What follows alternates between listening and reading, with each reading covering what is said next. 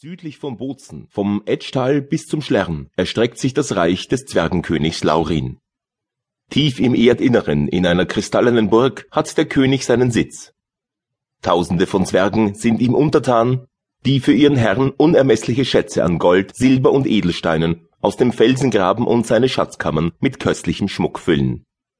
Droben aber im Licht der strahlenden Sonne, inmitten öden Felsengewirrs, hat sich der König einen herrlichen Garten angelegt, in dem unzählige prächtige Bäume, blühende Sträucher, wundersame Blumen und duftende Rosen, Rosen ohne Zahl, Auge und Herz erfreuen.